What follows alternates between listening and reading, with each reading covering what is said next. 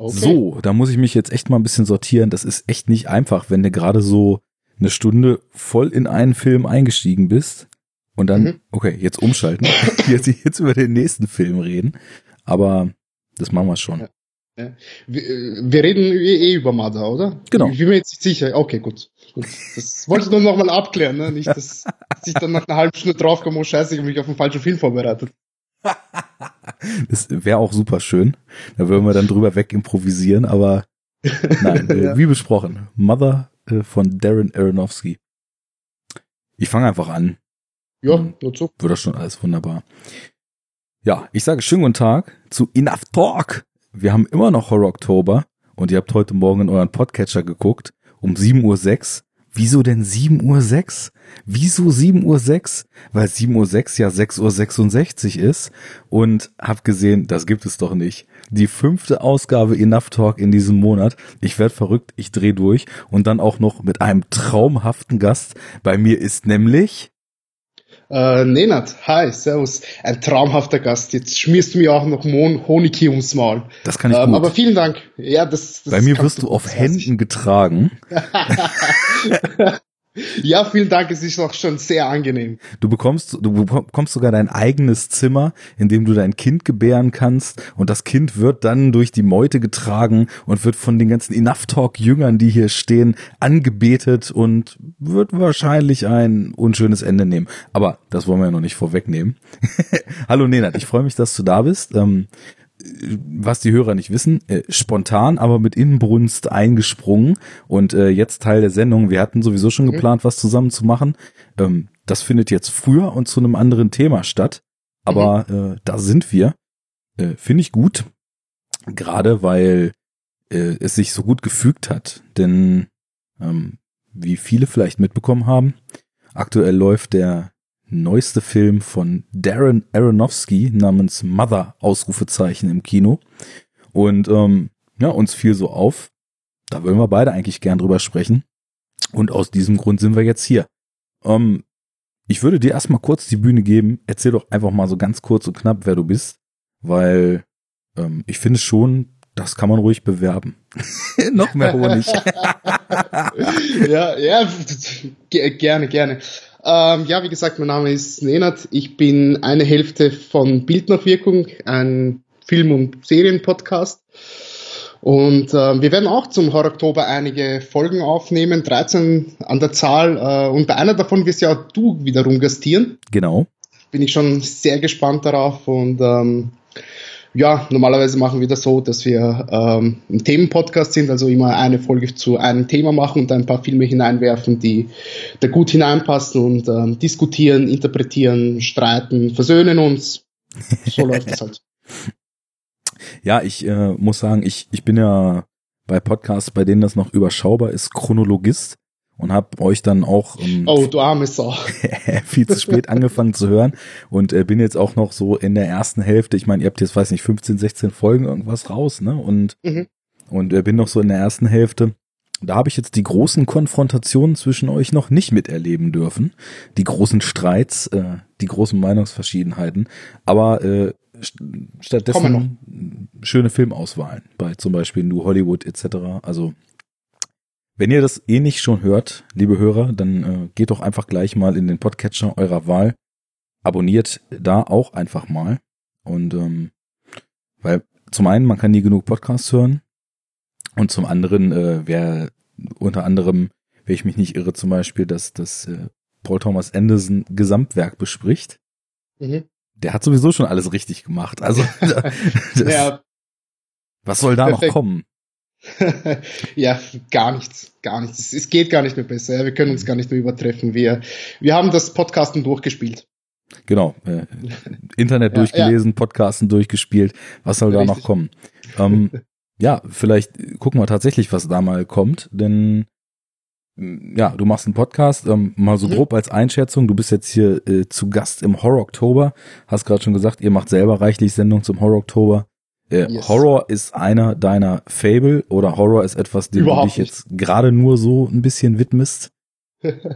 Ich bin ein riesengroßer Schisshase. Ja. Das hat man auch an meiner, an meiner Listenzusammenstellung für den Horror Oktober gemerkt, dass ich ähm, da eher so ein paar Titel gewählt habe, die das Genre so mit zugedrückten Augen vielleicht peripher tangieren. Okay. Ähm, Horror ist überhaupt nicht meins. Also ganz so gar nicht, aber ich meine, der, der Oktober ist halt ganz im Zeichen dieses Genres und ähm, ja, den möchte ich mich jetzt einfach mal unterordnen. Diese okay. 31 Was? Tage lang. genau. Mit 13 Filmen, äh, das reicht ja auch dann schon, wenn man generell etwas zarter beseitet ist. Was ist es denn, was dich so umhaut daran? Ist es eher so der creepende Grusel und die packende Spannung oder sind es eher so die wilden Exzesse?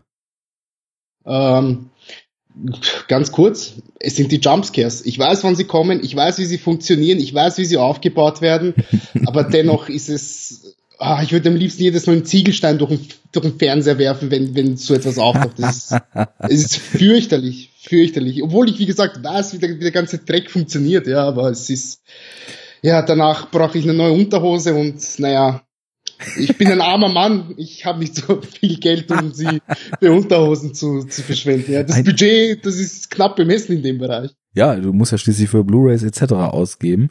Äh, Richtig, äh, ja. ja.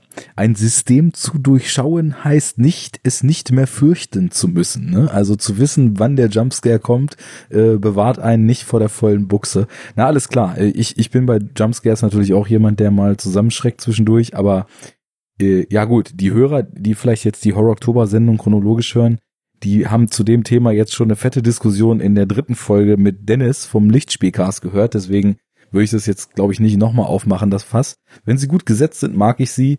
Oft sind sie total stumpfes, plattes, uninspiriertes Stilmittel, dann mag ich sie nicht. Und ähm, das ist meine Meinung zu Jumpscares.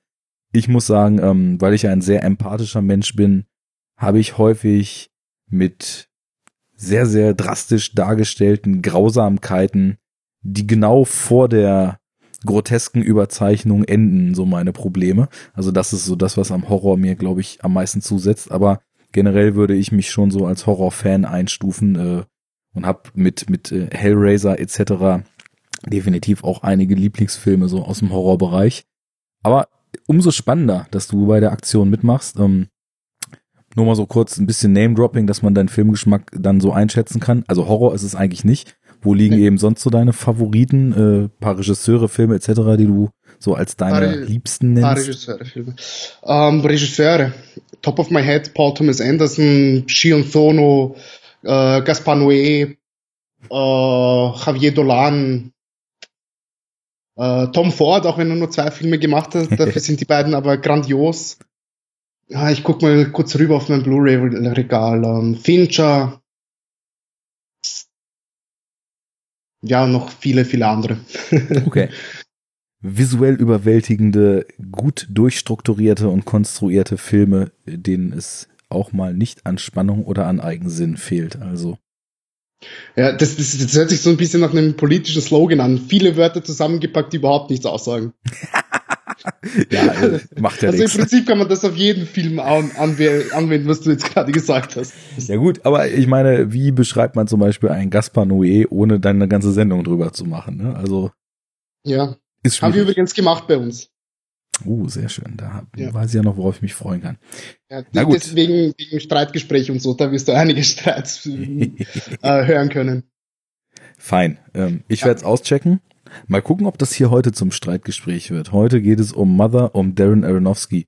Ähm, ich glaube, ich selbst habe schon wahrscheinlich sogar mehrfach mein Verhältnis zu Darren Aronofsky ausgeweitet. Mach das heute im Schnelldurchgang aber auch nochmal. Viel mehr, äh, ne?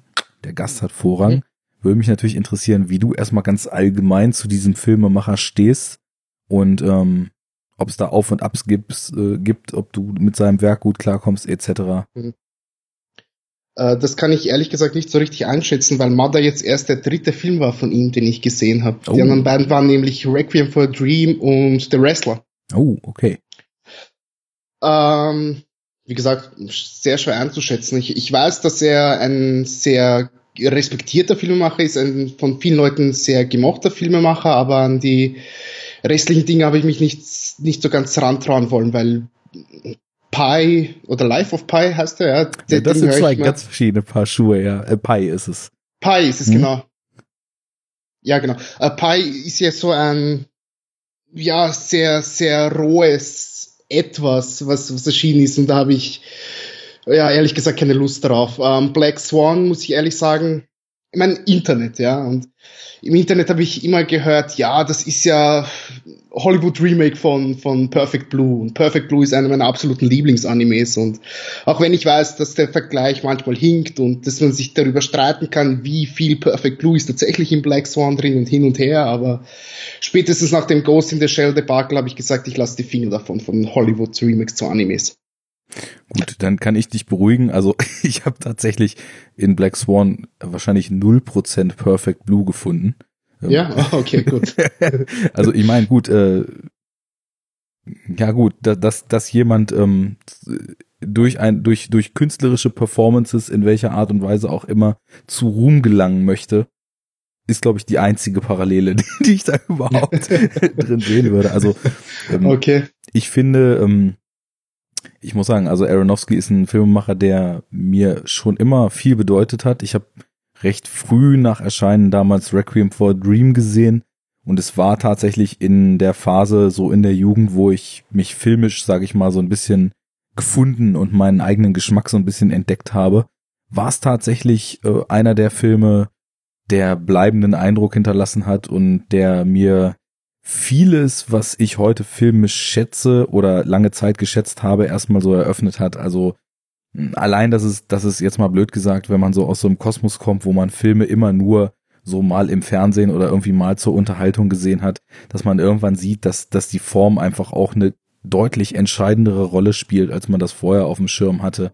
Ähm, dann eben auch dieser, dieses absolute auf die eigene Seele einprügeln, während man diesen Film sieht, dieser unfassbare Kloß im Hals, mit dem es endet, ähm, dieser in den späteren Jahren leider irgendwie popkulturell und medial total bis zum Tode vergewaltigte, aber damals noch ganz, ganz großartiges Score des Films, ähm, und äh, selbst ein, ein Marlon Waynes und Jared Leto, die irgendwie gut sind in dem Film. Also das war für mich schon so ein, so ein kleiner Erweckungsmoment und ging damals, also genau im richtigen Alter mit so einer anderen paar Handvoll Filme, die damals eben auch mich sehr, sehr überrascht, äh, bewegt, geflasht haben, einher.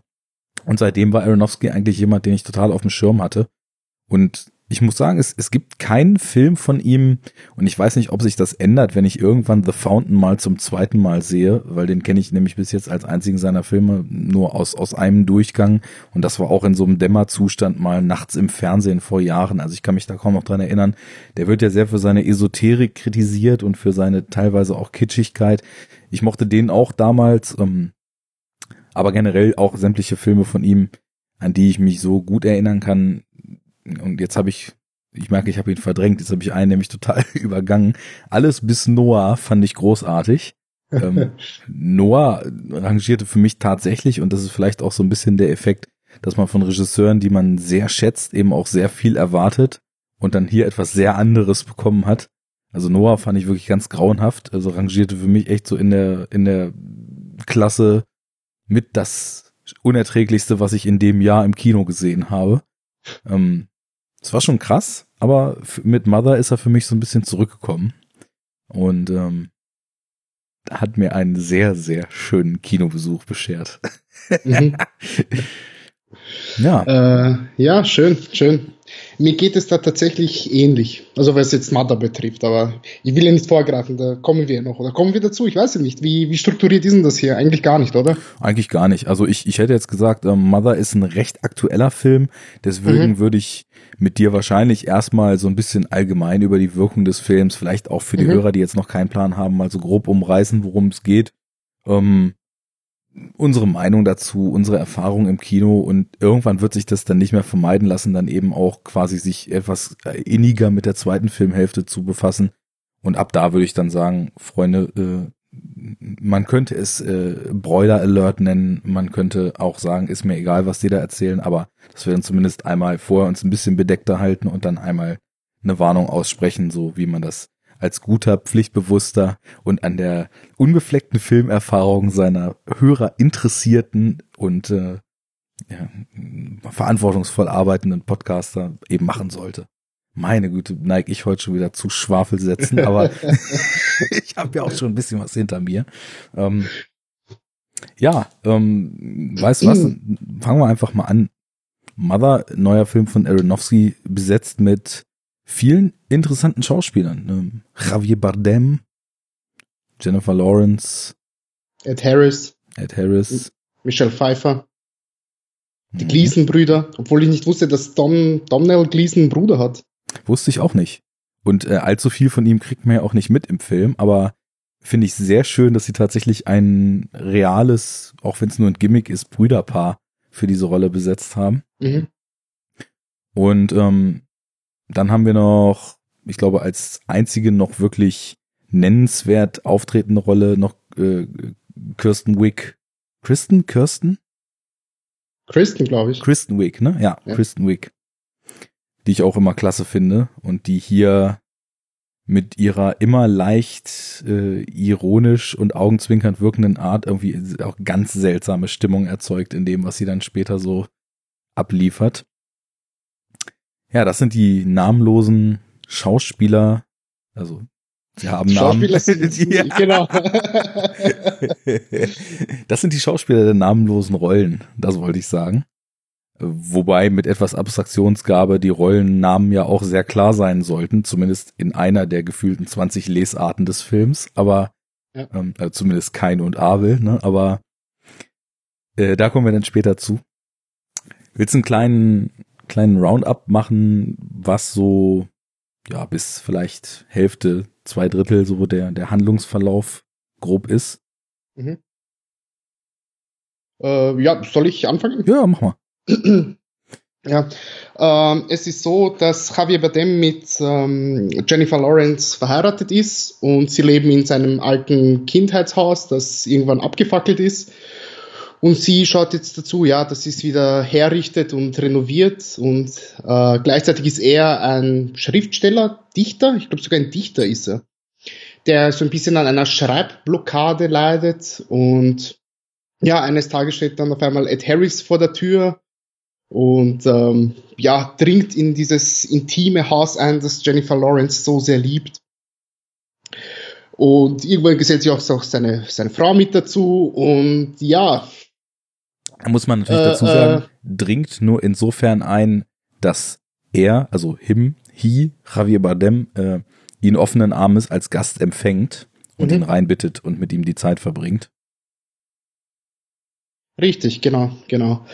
Äh, und der Frau natürlich ebenso, was Jennifer Lawrence so ein ganz klein bisschen gegen den Strich geht, aber ja, sie muss es halt akzeptieren, weil der Mann hat es ja gesagt. Können wir auch noch später drüber reden, was, was das alles bedeutet. Und mhm. äh, äh, ja, irgendwann tauchen dann die beiden Brüder auf und es entsteht ein Streit zwischen den Brüdern, dann passiert etwas und ich glaube, dann sind wir schon in der zweiten Hälfte des Films, oder?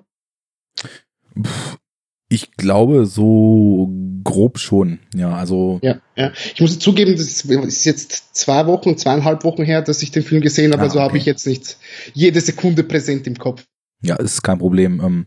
Bei mir jetzt mittlerweile eine und ähm, ist ein Film, der auf jeden Fall deutlich nachgeheilt hat. Also es ja. war so richtig schön, mal wieder ein total starkes Gefühl aus dem Kinosaal mitzunehmen und ja auch so eine gewisse amüsierte Fassungslosigkeit, die ich auch definitiv da äh, mit mir rausgetragen habe. Und ähm, ich glaube, es ist auch gar nicht jetzt so wichtig, äh, jede Szene noch konkret auf dem Schirm zu haben.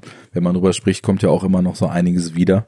Ja, ähm, ja im, im Grunde genommen ist der Grundkonflikt des Filmes einfach, ähm, sie leben in diesem Haus, ihr unbeschwertes Leben in der Butnik, irgendwo im Nirgendwo. Es führt nicht mal eine Straße zu diesem wundervollen Haus, das da irgendwo von Bäumen umringt steht. Und ähm, ja, plötzlich kommen auf einmal Menschen und stören diese Idylle. Und äh, ja, die Mother, ähm, die dann eben, und deswegen, das kann man glaube ich auch nochmal sagen, äh, ist ja dem Filmtitel schon inhärent, die dann äh, später eben auch schwanger wird und äh, zur Mother wird, ist da weniger mit einverstanden, dass diese traute Zweisamkeit jetzt gestört ist, ähm, als es der von den Gästen ja auch äh, sehr, sehr positiv äh, behandelte, wenn nicht gar angehimmelte Mann ist. Und äh, da entstehen dann, und ich drück's mal Bilder aus, so gewisse Spannungen im weiteren Verlauf des Films. Ähm, damit, damit haben wir erstmal so den groben Ablauf. Ja ja, ja. ich glaube, ich würde damit erstmal einsteigen, dass von Sekunde eins an ich wirklich, was Atmosphäre und was Look des Films betraf, ziemlich drin war. Also Aronofsky hat ja eh schon oft mit diesem körnigen 16 Millimeter Look experimentiert. Ich denke mal, sein Debüt Pi damals, was ja auch noch in Schwarz-Weiß gedreht war, ist vielleicht auch so ein so halb aus der Not und halb als stilistische Entscheidung so auf diesem Format gedreht worden. Äh, bei The Wrestler hat er dann ja diese Ästhetik auch wieder ganz stark aufgegriffen. Ich weiß gar nicht, wie es bei Black Swan ist. Also der Film ist auch sehr körnig, aber ob das auch wirklich, also dieser extrem grobkörnige Look war, habe ich jetzt nicht mehr so ganz auf dem Schirm. Aber ja, hier finden wir das eben auch wieder. Und ja, sind in einer Welt, die eben was Farbgestaltung und die Art, wie sie gefilmt ist, doch eine sehr, sehr eigene Wirkung hat. Ja, das auf jeden Fall. Ähm, du hast die Farbgestaltung genannt. Ich würde noch vielleicht die Kostümierung unter Anführungszeichen von Jennifer Lawrence benennen, die, die auch so etwas ganz, ganz eigenes hat, so etwas nicht nur ästhetisch schön, sondern auch gleichzeitig entsexualisiert, aber auch so luftig, leicht, locker, so fast schon, ja, man schwebt so ein bisschen dahin mit ihr, eben auch wegen, wegen den Klamotten, ja, und ganz, ganz wichtig, ein ganz, ganz wichtiger Punkt ist dann natürlich die Kamera, mhm. die phänomenal ist, meiner mhm. Meinung nach.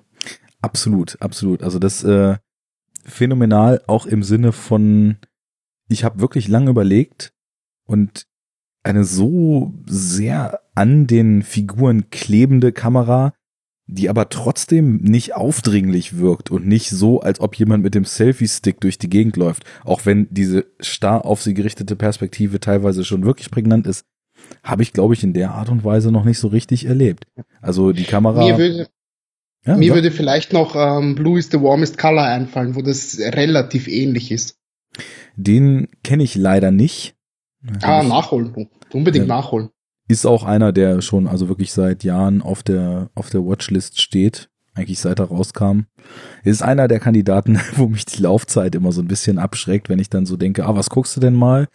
Hm, ja, hat man jetzt glatte drei Stunden Zeit, äh, gerade nicht und so wandert sowas dann ja auch auf der Watchlist ja. immer wieder ein Stück weiter nach hinten. Aber da ich so viel Gutes drüber gehört, dass das definitiv auch einer der Filme ist, die ich mal schauen will. Ähm, ja, Kameramann du wirst war. es nicht bereuen. Ja, denke, denke ja. auch. Kameramann war Matthew Libertique mhm. in diesem Film. Mit dem ja Aronofsky sehr gerne zusammenarbeitet. Ja, und mit dem Aronofsky auch tatsächlich in sämtlichen seiner Filme, wenn ich das richtig sehe, außer The Wrestler zusammengearbeitet hat. Mhm. Da ist vielleicht schon tatsächlich auch ähm, die Wahl des Materials und so ein gewisser, klar erkennbarer Stil auch aus dieser Kameramann- und Regisseur-Einheit abzuleiten. Das macht ja manchmal ziemlich viel aus. Also als Roger Deakins bei den Coens plötzlich nicht mehr filmte, kam mit Inside Llewyn Davis natürlich auch ein großartiger Film raus, aber er wirkte schon sehr anders. Was die Hörer nicht wissen, du nickst nachdenklich und wirkst so. Ja, ich, ich, ich, ich überlege gerade so ein bisschen, wirkt, wirkt er anders.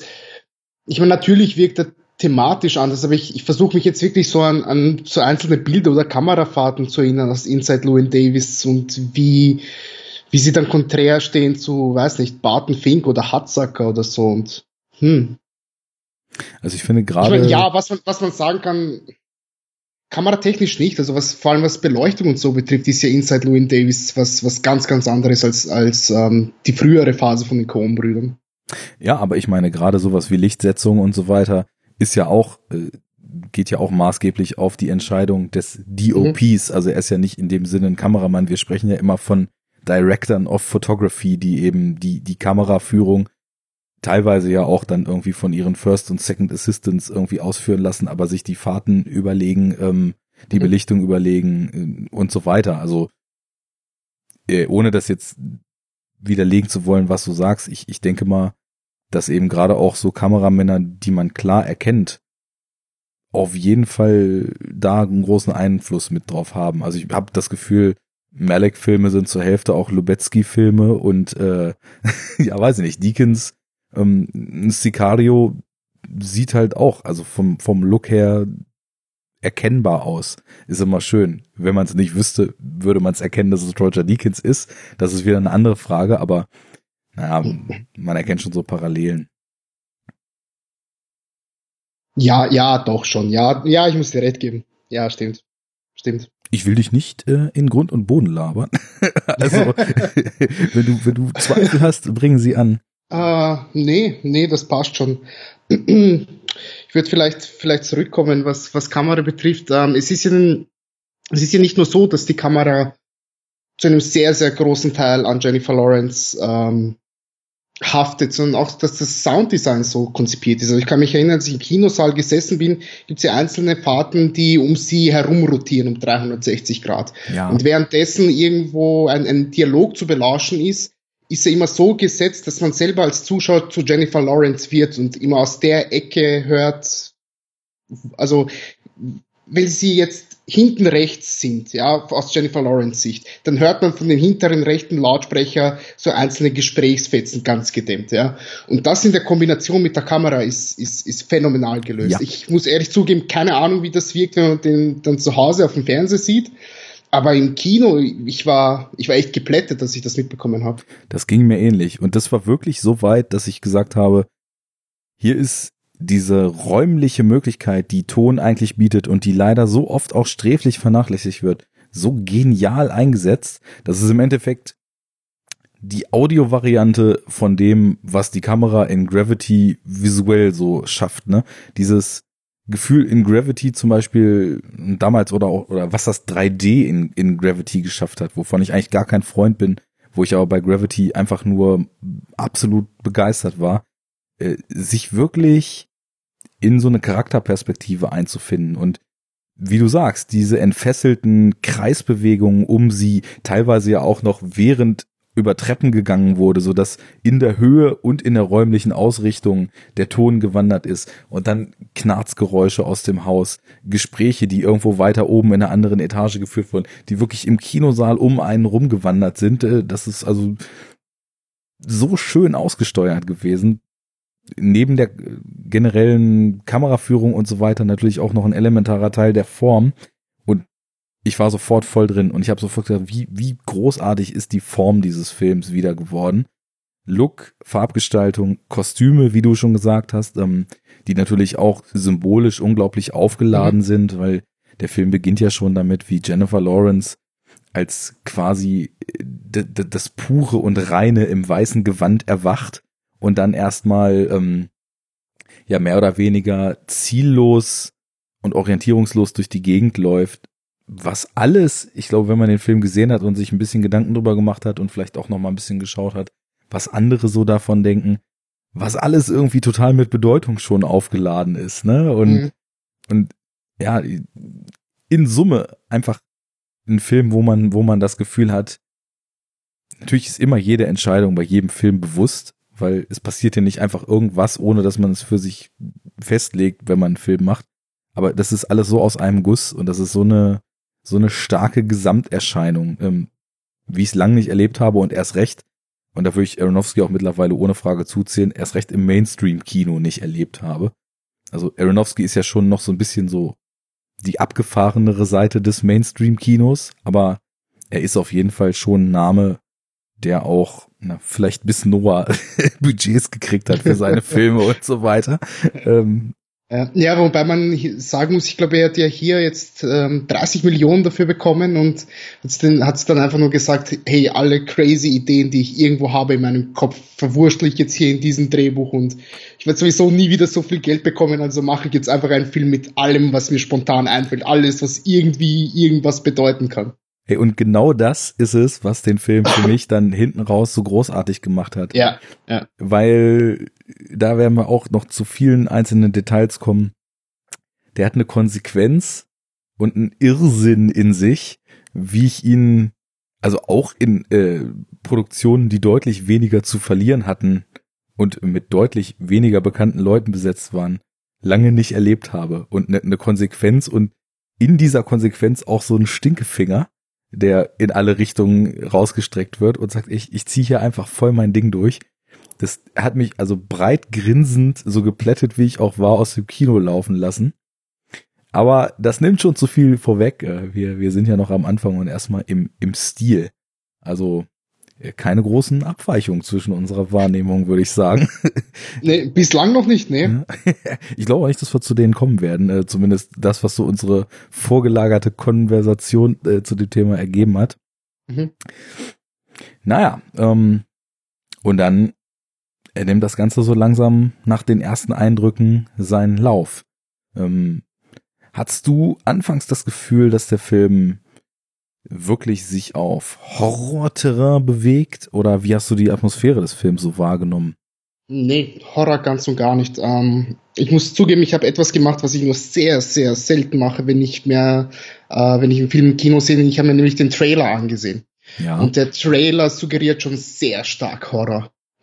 Ähm, ist es aber gar nicht. Also ich habe nie das Gefühl gehabt, dass das äh, die, die Stimmung transportiert es gar nicht wieder. Also weder in den Bildern noch noch äh, im, im, ich weiß gar nicht, gibt es einen Score? Ich, ich glaube, es gibt gar keinen Score, dass der komplett weggelassen wurde, was ja auch genial ist, meiner Meinung nach. Denn, ja, es, ähm, es gibt die ganze hätte, Zeit Sounds. Es sind wie so, ja, wie so ja. brodelnde, sich, sich transformierende Sounds, die gesetzt sind. Aber also im klassischen Sinne Musik ist es nicht mehr das, also es ist kaum sogar noch irgendwie ein Ambient. Es sind tatsächlich irgendwie Soundscapes, die über dem Film liegen. Mhm. Ja, ja, ja, stimmt, stimmt. Ähm, ne, aber wie gesagt, nee, an Horror habe ich zu keinster Sekunde gedacht und habe auch nicht das Feeling gehabt. Es war viel mehr so eine Art, ja, schwer zu beschreiben.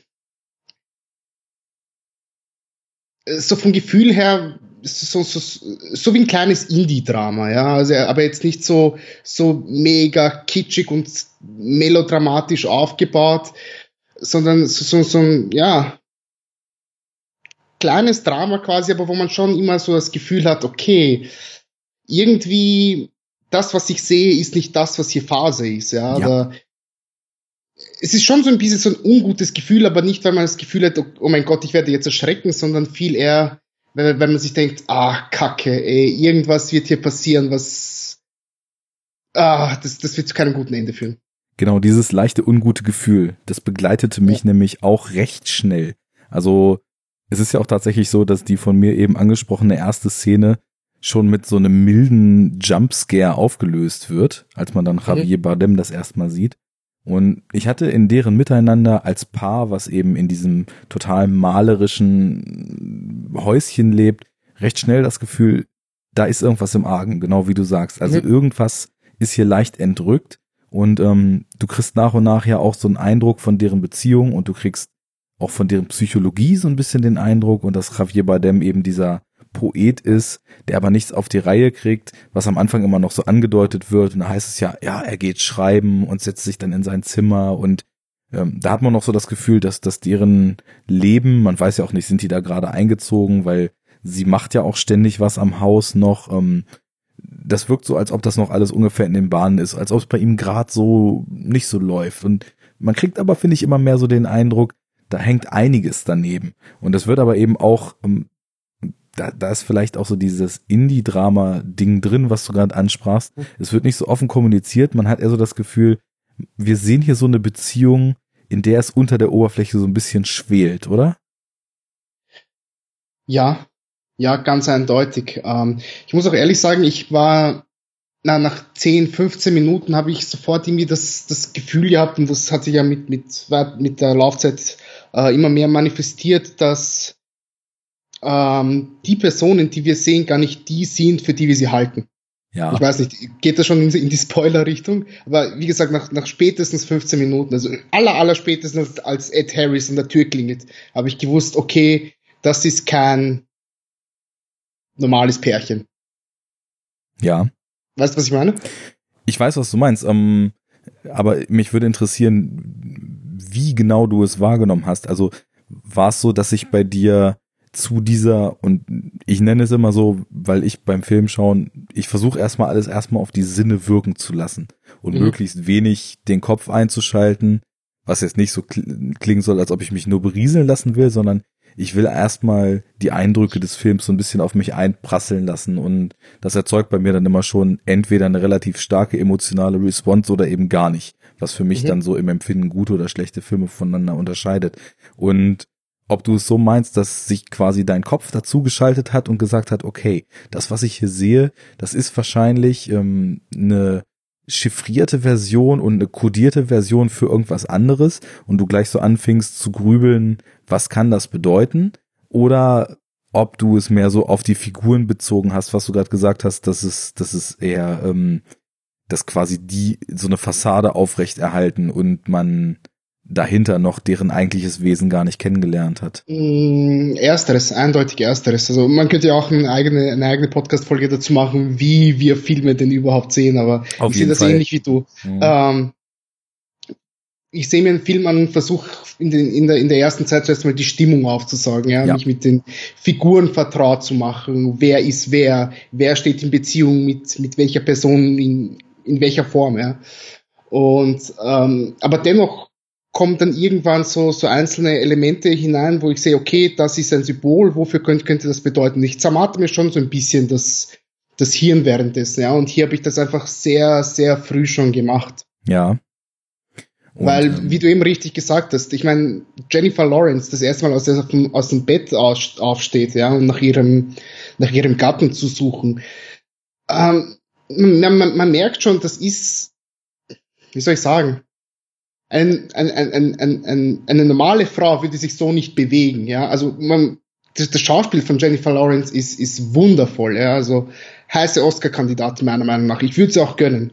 Ähm, denn es ist immer so, wie sie reagiert auf ihre Umwelt, das ist so phänomenal gemacht, ja. Und auch wenn sie, wenn sie da engelsgleich durch die Gänge schludert und, und Ausschau hält, das hat schon, wie, eben wie ich, wie ich schon gesagt habe, das, das hat schon so ein bisschen was von einem Engel, von einem mystischen Wesen, das gar nicht, gar nicht mehr so menschlich. Ja. Weißt du, was ich meine? Und alleine dadurch habe ich mir schon Gedanken gemacht, okay, ist sie vielleicht gar kein Mensch, sondern steht sie für etwas anderes. Ja, aber dann führ das doch aus, weil ich meine, wir sind jetzt 15 Minuten im Film und äh, wer sich 15 Minuten im Film schon über Spoiler beschwert, der, der muss seine eigene Definition von Spoilern überdenken. Also äh, wenn das Gedanken waren, die dir relativ schnell kamen, dann, dann interessiert mich das natürlich auch, ähm, ob du da schon auch konkret zu Ideen gekommen bist, so an dem Punkt des Films. Ähm, ja, denn das, was am häufigsten interpretiert wird. Ja, also ich habe so zwei, es gibt so zwei, drei Interpretationen des Films, die sehr präsent sind, die so ziemlich jeder sieht. Ja, und eine davon ist mir eben sofort ähm, gekommen und das ist eben Spoiler, Spoiler, die ganze Thematik Gott, Mutter Erde. Mhm. Okay, das ist interessant, weil das ist mir auch während des Sehens schon gekommen, aber erst viel später. Also mhm. ich habe tatsächlich den Film, ähm, wenn wir mal so ein bisschen weiter fortschreiten, also Ed Harris kommt, ähm, holt dann später, also er ist ja dann er und er holt ja dann sie mhm. nach, ne? Also mhm. ähm, ich komme immer durcheinander. Michelle Pfeiffer war's, ne? Genau, ja. Ja, okay. Da äh, gibt's so diverse Schauspielerinnen, die in den 90ern so einen Peak hatten, wo ich den Namen immer durcheinander bringe. Also ähm, er holt ja dann Michelle Pfeiffer als sie nach und dieses Ankommen von Ed Harris macht ja in dem Miteinander von von Mother und von Him schon so eine Art Bruch, weil ja plötzlich Javier Bardems Figur total aufblüht. Also mhm. Ed Harris kommt ja unter dem unter dem Vorwand da an, er hätte gedacht, das wäre ein Bed and Breakfast Hotel. so ja klar, mitten in der Butnik ohne Anbindung irgendwo im Nirgendwo steht so ein mega Anwesen. Da wird man sich wahrscheinlich anmieten können und ähm, er sagt ja Javier Bardem dann später auch, ja war mir schon klar, dass der Typ irgendwie ein Fan ist und ähm, kommt ja unter diesem Vorwand da rein und ab dem Punkt ähm, ist ja Javier Bardem wie ausgewechselt. Vorher ist er eher so der geknickte Typ, niedergeschlagen, was mhm. eben auch auf diese Schreibblockade herausläuft und das Miteinander zwischen ihm und Jennifer Lawrence ist auch so ein bisschen gereizt, weil eben immer so mhm. dieses Damoklesschwert des, ähm, sie sagen ja, er hat diesen einen großen Erfolg gehabt und jetzt geht's nicht mehr. Jetzt, jetzt findet er quasi nicht mehr die Inspiration, um mhm ein zweites Werk zu verfassen. Und als Annette Harris da ist, blüht er ja total auf und bietet ihn rein und man hört, wie die nachts lachen und dann wacht sie plötzlich auf und Ed Harris ist am Kotzen. Es wirkt so, als ob die sich betrunken haben zusammen und das ist ja schon ein totaler Einbruch in ihre Welt und Mhm. Das war für mich der, das erste Indiz so, oder es hat mich in Richtung eines Verständnisses so geleitet, dass quasi der Film so ein bisschen in die Richtung will, so die, die Verlustängste und die Ängste, nicht genügen zu können, seinen Partner nicht halten zu können, etc. von ihr in dieser Person und vielleicht auch ganz allgemein von Frauen, die sich auf so exzentrische Typen eingelassen haben, wiederzuspiegeln. Mhm. dann bin ich natürlich auf den Zug erstmal aufgesprungen und es passiert halt immer mehr, was mich in dieser Theorie dann, also das heißt Theorie, ne, das ist, das klingt so, als ob ich schon mir quasi auf der Servierte schon irgendwelche Diagramme gemalt hätte während des Films, aber so in, in dieser Lesart des Films so ein bisschen bestätigt hat, ne? Und mhm.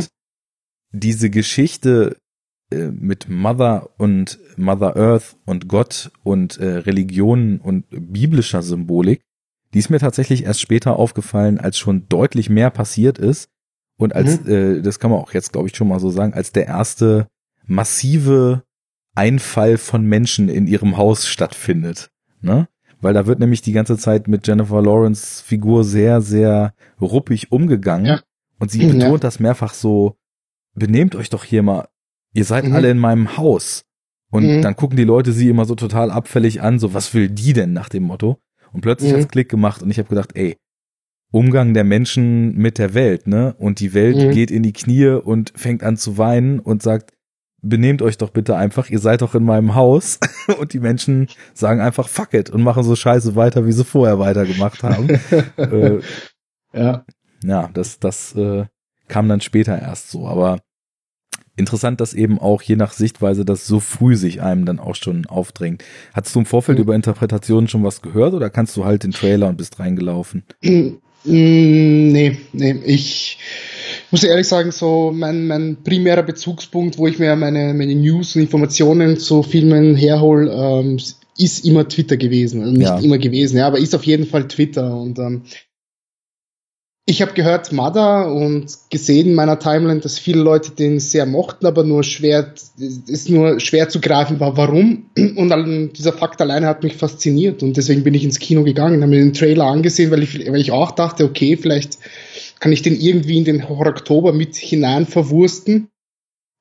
Und äh, bin ich, ja, allein, allein deswegen schon hineingegangen, um zu sehen, passt das so, geht das so, ne? Und ähm, ja, also in, in, in die Richtung, dass ich schon Interpretationen gelesen habe, gehört habe oder äh, diese, diese Symboliken die halt sich herauskristallisiert haben, habe ich gar nicht gesehen. Nein, ich habe auch, ich muss auch ehrlich zugeben, als ich dann aus dem Kino rausgegangen bin, habe ich sofort einen Tweet abgesetzt, dass ich, dass ich wirklich begeistert war von dem Film. Ja, und habe ähnlich, ja. ja, und habe dann äh, erst dann mitbekommen, dass den, dass der ja wirklich zerfetzt wurde von, aus allen möglichen Richtungen. Und ähm, zum einen wundert mich das und zum anderen muss ich sagen, dass ähm, ich bin froh, dass, dass dass ich das nicht gesehen habe, weil sonst hätte ich, wäre ich wahrscheinlich auf Abstand gegangen und hätte ihn bis heute nicht gesehen. Mhm. Gut, äh, von sowas lasse ich mich immer relativ wenig leiten. Ich hatte vorher eben auch ähm, in so einer kleineren Filmbubble, in der ich auch so unterwegs bin, die nicht auf Twitter ist, sondern ähm, mit so ein paar Filmverrückten, die ich äh, von, von Movie Pilot damals so kenne. Da habe ich einen richtig fiesen Verriss gehört, also beziehungsweise gelesen und mhm. ähm, bin irgendwie auch ja mehr oder weniger so in die Richtung unterwegs gewesen. Ja, kann schon sein, weil Noah war halt echt scheiße. Und wenn Aronofsky jetzt in der Qualität weitermacht, dann wird halt Mother auch echt scheiße sein. Und ich hatte einmal im Kino, und da musst du mir jetzt mal auf die Sprünge helfen, ich weiß nicht, ob das ein Teaser oder ein Trailer war, der war auf die Art und Weise geschnitten, du hast immer nur so kurze Impressionen, dann wieder Schwarzblenden gehabt, dann wieder kurze Impressionen und es hauchte die ganze Zeit nur so eine Stimme und dann stand einfach Mother da, Darren Aronofsky und in Cinemas so und so. Weißt du, ob das der, der Trailer war, den du jetzt auch gesehen hast, oder war nein, das nur ein das, Teaser? Nein, nein, nein, nein, das war nicht der Trailer, den ich gesehen habe. Das wird wahrscheinlich ein Teaser gewesen sein. Okay. Der Trailer, den ich gesehen habe, ähm, da war, da war so eine ganz ekelhafte Musik mit dabei, die immer so, so, so quietschende Reifen mit drin hat, ja, aber nicht so, weißt du, ich meine immer so ein hässliches Quietschgeräusch, ja. das würde man, weiß ich, mit Fingernägeln auf der Tafel kratzen. ja, aber also immer, immer so, immer so mittendrin geschnitten, ja, also so zwei, zwei Sekunden aus dem Film, dann kommt dieses Geräusch und dann die nächsten zwei Sekunden. So geht's halt die, die zwei, zwei Minuten lang, ja, und währenddessen halt ein paar creepy Bilder mit hinein, ähm, hineingebracht. Mhm. Ich glaube, das, das, das ist der normale Okay. Cinematic-Trailer, den es gibt. Ich bin nämlich generell auch äh, niemand, der sich groß Trailer anguckt. Also nee, ich, ich eben auch nicht. Ich, ich eben auch nicht. Ich, in der Bubble was auf und dann ja. läuft es meistens. Also. Ja, ja, ich muss sagen, das, das ist auch etwas, wo ich, was, was mich einfach ehrlich gesagt nicht interessiert. Nicht, weil ich jetzt Angst vor Spoilern hätte, sondern weil ich mir denke, äh, wozu, ja? Ich meine, Trailer, Trailers machen und Trailer zusammenschneiden ist halt schon irgendwie eine Art Kunstform, ja. Und ich wurde schon von Trailern in, in, in ganz früher Vergangenheit so oft übers Ohr gehauen, dass ich irgendwann gesagt habe, nee, fuck it, ich, ich mach das nicht mehr. Wozu, ja? ja. Ich, ich, ich lasse mich einfach, ich will mich dadurch nicht benebeln lassen, ja, beeindrucken lassen und höre dann vielleicht eher auf Leute, die den Film gesehen haben und deren, deren filmische Meinung ich einfach respektiere und wo ich weiß, mein Geschmack und deren Geschmack deckt sich zum großen Teil. Mhm, genau. Man hat so seine Kandidaten, wo man viel auf den Filmgeschmack gibt. Man, man ja. kriegt einfach auch irgendwie über diese Portale, Letterboxd und Co., wo man unterwegs ist, oder eben halt auch so äh, Twitter-Bubbles, kriegt man was mit mhm. und hat ja auch selber einfach seinen Fundus an Regisseuren, an Themen, an, an irgendwelchen Indikatoren, die einen so in die Richtung schubsen, okay, das könnte was sein. Und äh, es gibt eh so unfassbar viele Filme, dass es nie dran mangelt an Sachen, die man jetzt als nächstes Mal gucken möchte oder könnte. Weswegen ich also fast vollständig aufgegeben habe, mich, wenn, wenn abzusehen ist, dass Filme irgendwie rauskommen, im Vorfeld schon irgendwie mit denen zu befassen. Ich gucke sie, wenn sie da sind und dann befasse ich mich mit ihnen, wenn sie was hergeben. Aber mhm. alles andere ist irgendwie müßig und überhaupt nicht zielführend. Und in Zeiten, wo irgendwie Reaction-Videos auf das Erscheinen von Trailern rauskommen, ähm, ja. hat das Ganze meiner Meinung nach auch relativ bizarre Ausmaße angenommen. Ähm, da da gucke ich lieber zwei Stunden im Film und nehme dann zwei Stunden Podcast drüber auf und finde, das ist eine deutlich fruchtbare Auseinandersetzung für mich persönlich damit.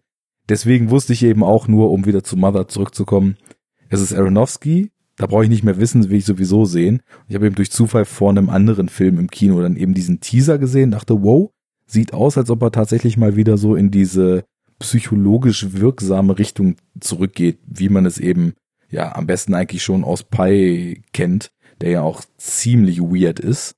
Und ähm, ja, insofern ähm, war ich auch auf die Stimmung, die der Film dann so versprüht in so der ganzen Anfangsphase, schon eingestellt, war aber dann doch begeistert, wie intensiv sie eingefangen wird, weil was wir noch gar nicht gesagt haben, wir haben jetzt eh konkret noch nicht viel genannt, aber die Mother leidet ja auch unter so einer Art Panikattacken.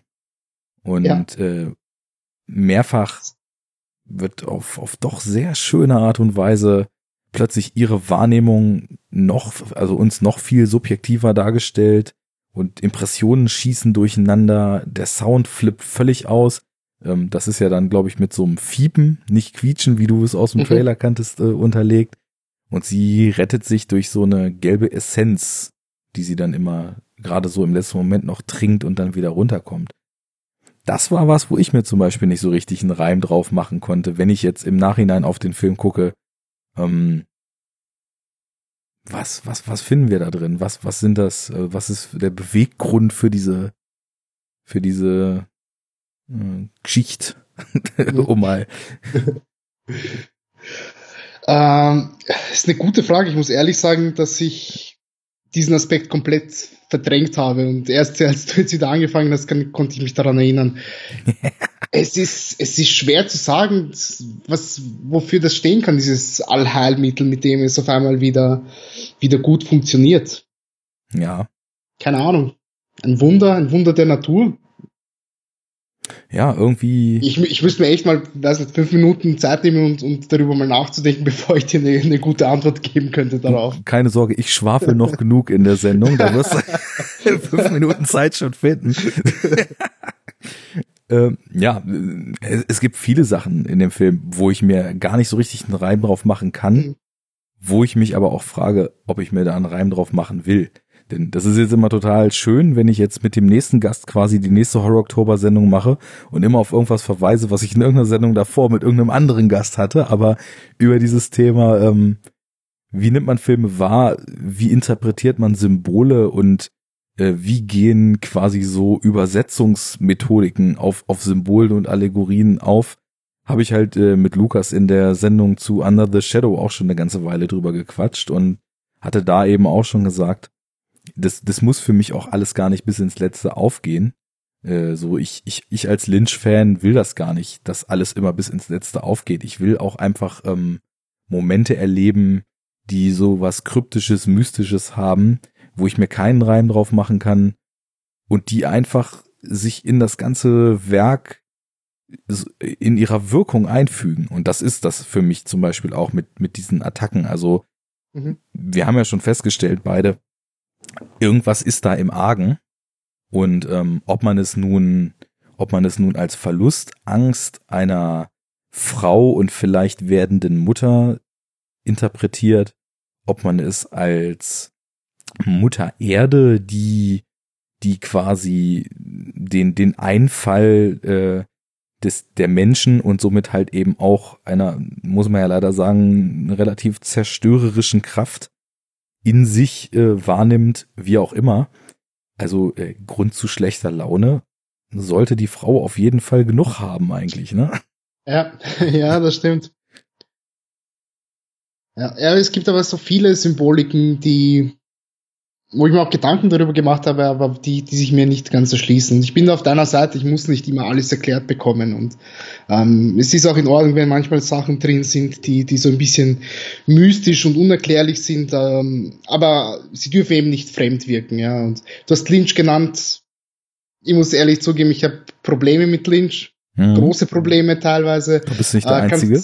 Kann, ja, aber ich, ich, ich kann es verstehen, dass man, dass man ihn und sein Werk sehr gerne mag, ja.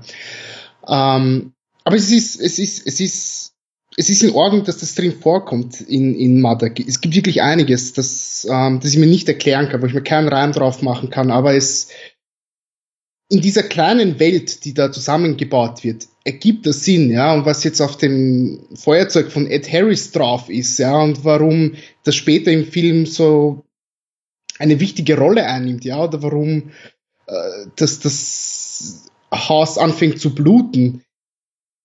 Es ist okay, ich kann mir keinen Reim drauf machen, ich möchte mir keinen Reim drauf machen, es gehört einfach dazu zu dem Ganzen und ähm, damit ja, genau. einfach leben und es akzeptieren. Punkt. Genau. Ähm, ich meine im Endeffekt, äh, dieses mit dem Bluten zum Beispiel, das ist ja auch einfach, das sind Szenen, die sind weird.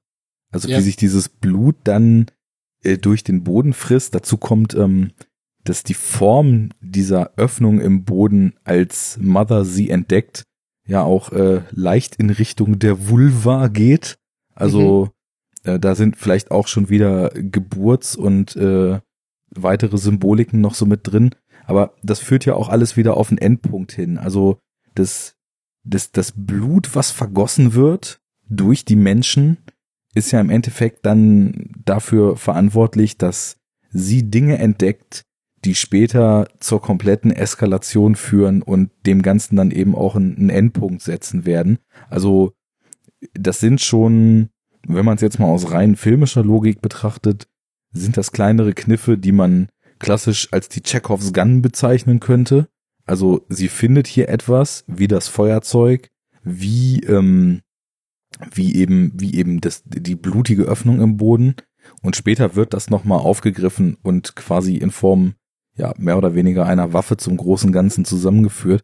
Also, das, das finde ich immer ganz schön, wenn solche Geschichten, das wird ja auch oft kritisiert, wenn Sachen ins Leere laufen in Filmen. Ich finde, es muss nicht alles abgeschlossen werden, aber wenn gerade solche Sachen auf die so ein großes Augenmerk gelegt wird, dann eben später auch wieder aufgegriffen werden. Und da ist dann der Film auch in seiner sehr, sehr eigenen Art trotzdem relativ tight konstruiert, weil das, das führt ja alles zu was. Und es, es taucht ja auch später alles nochmal auf, was man am Anfang so thematisiert bekommt. Mhm. Ja, ja, das ist richtig. Ähm, ich, ich, ich frage mich eben so, so ein bisschen vielleicht, weiß nicht, willst du schon, dass, dass wir mit, mit so einzelnen Interpretationen anfangen? Denn ich, während du geredet hast, habe ich mir eben die Gedanken gemacht. Ich habe so das Gefühl, das Haus ähm, ist ein Spiegelbild von Mother. Denn man merkt ja auch, irgendwann geht sie zum Haus hin und sie bekommt ja den Herzschlag des Hauses mit. Ja. Weißt du, wie ich meine? Und das, so wie es aufgebaut ist, hat es ja drei ganz klare Ebenen. Ja, und zu der allerobersten Ebene kommt man ja nie. Man sieht nur Javier Bardem, wie er hin und wieder mal vom Balkon da hinunterschaut. Und das ist immer so ein bisschen mystisch, da kann keiner hineinschauen. Wenn man das dann vielleicht als Kopf, als das Hirn des Ganzen sieht, ja, und das Arbeitszimmer, was so in dem, dem Halbgeschoss drin ist, als das Herz und unten, ja, so, die Vulva, die halt nach unten fließt. ja. Das, das ist halt, Du aber hast völlig ich recht. Äh, ich, wenn, du, wenn du nicht willst, dass wir interpretieren, sondern später machen, nee, nee, nee, nee, des, deswegen, deswegen, ich, raus. ich, ich ich will's gerade sagen. Also, das ist vollkommen sinnlos, jetzt noch weiter hinterm Berg zu halten. Erstens, weil wir sowieso irgendwie schon eine Stunde dabei sind und über Form, über Wirkung, über unsere Meinung zu Film etc. jetzt sowieso schon relativ viel allgemein gesprochen haben.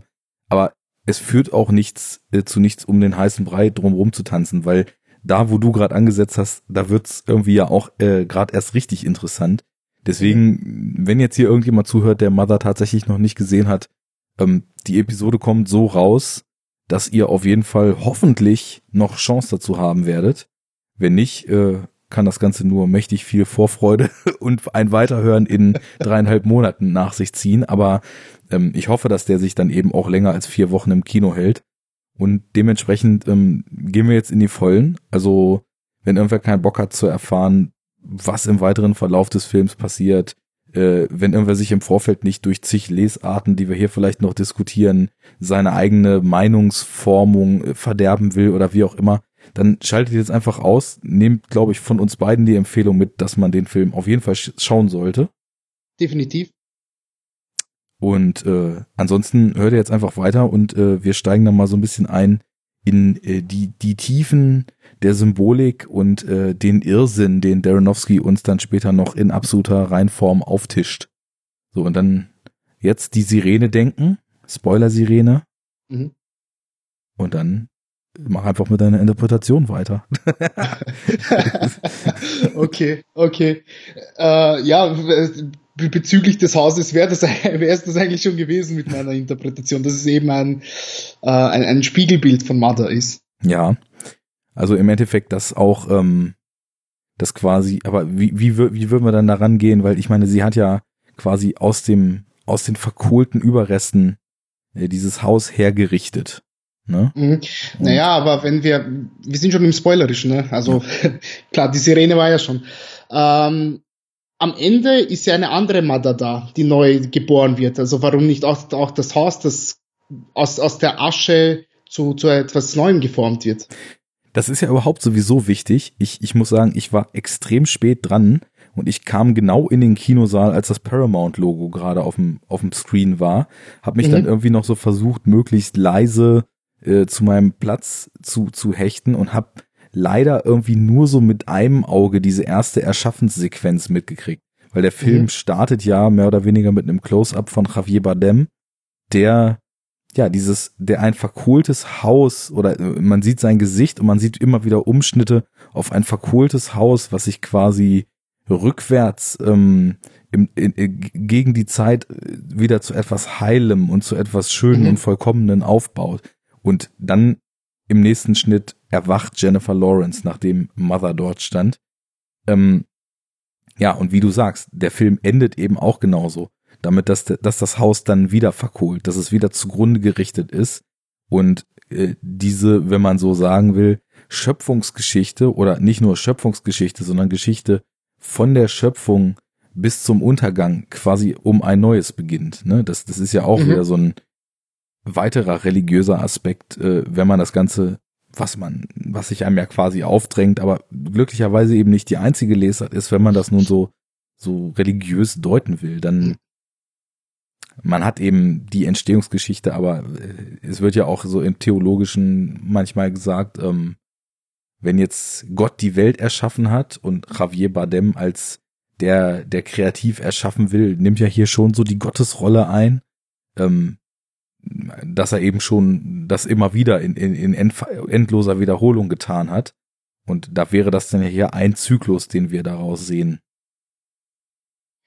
Ja, ja, das ist richtig. Ich meine, äh, Javier Bardem meint ja auch äh, irgendwann einmal, okay, dieses Mal habe ich schon wieder vermasselt. Ja, also Ja. Das ist ja nicht das erste Mal, dass es gemacht hat, ja. Und es ist halt ein, wie du richtig sagst, ständiger Zyklus, der immer wieder von vorne beginnt, immer wieder etwas Neues bringt und ja, vielleicht auch äh, äh, Him irgendwann auch aus seinen Fehlern lernt und das, das Vollkommene erschaffen kann. Ja, und äh, da, da finde ich es total stark, wenn man diesen Zyklus so betrachtet und er sagt, ich habe es schon wieder verkackt. Das mhm. war bei, das war mir nämlich zum Beispiel aus dem Kopf gerutscht und jetzt, wo du es sagst, ist es wieder voll präsent. Das war nämlich für mich ein Indikator, dass nämlich unter anderem auch eine Art, den Film zu verstehen, eine total krasse Religionskritik ist. Und zwar nicht im Sinne von Glauben und biblischer Geschichte, sondern im Sinne von religiösem Wahn. Weil, ja.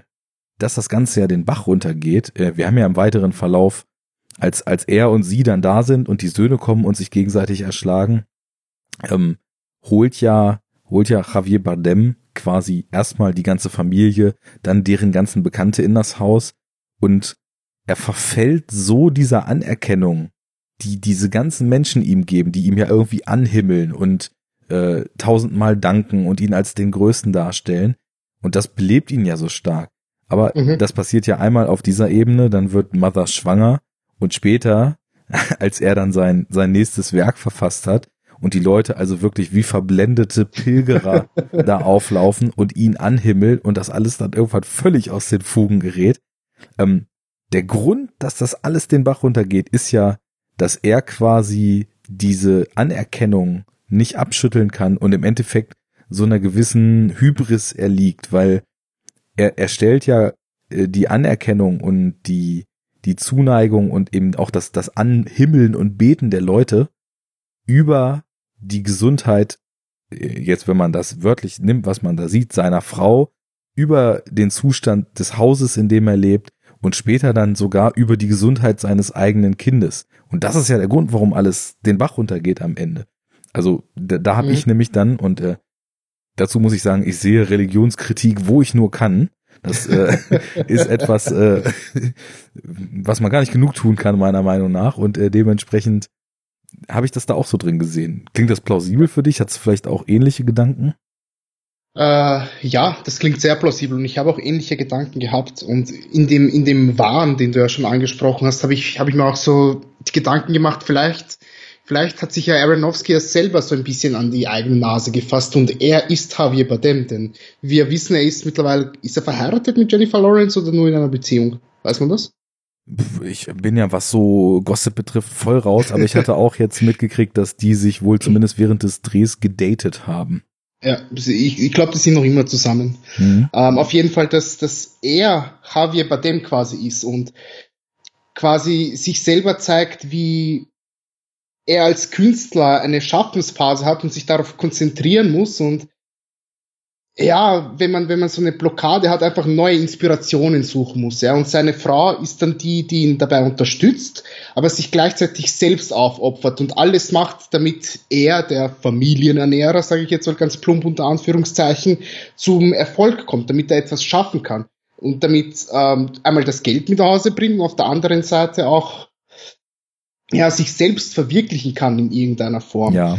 Und da ist es halt auch schwer, irgendwann, wenn der ganze Mob zu ihm nach Hause kommt, dass er, dass er privaten von beruflichen trennen kann, ja, dass er, dass er die Werte nicht mehr so ganz fühlen kann, ja, und dass sein Privatleben ein Stück weit auch ähm, zum Teil der allgemeinen Gesellschaft wird, dass jeder Einzug erhält, wenn er den möchte bei ihm. Ja. Ähm, er, er liegt dem Ruhm sozusagen und ähm, ja, stellt das eben über sein, sein eigentliches Leben und über das, was, ja. wenn man, wenn man sich jetzt wirklich ähm, rein von der Art, wie man eigentlich leben möchte, angeht, was eigentlich wichtig wäre in seinem Leben.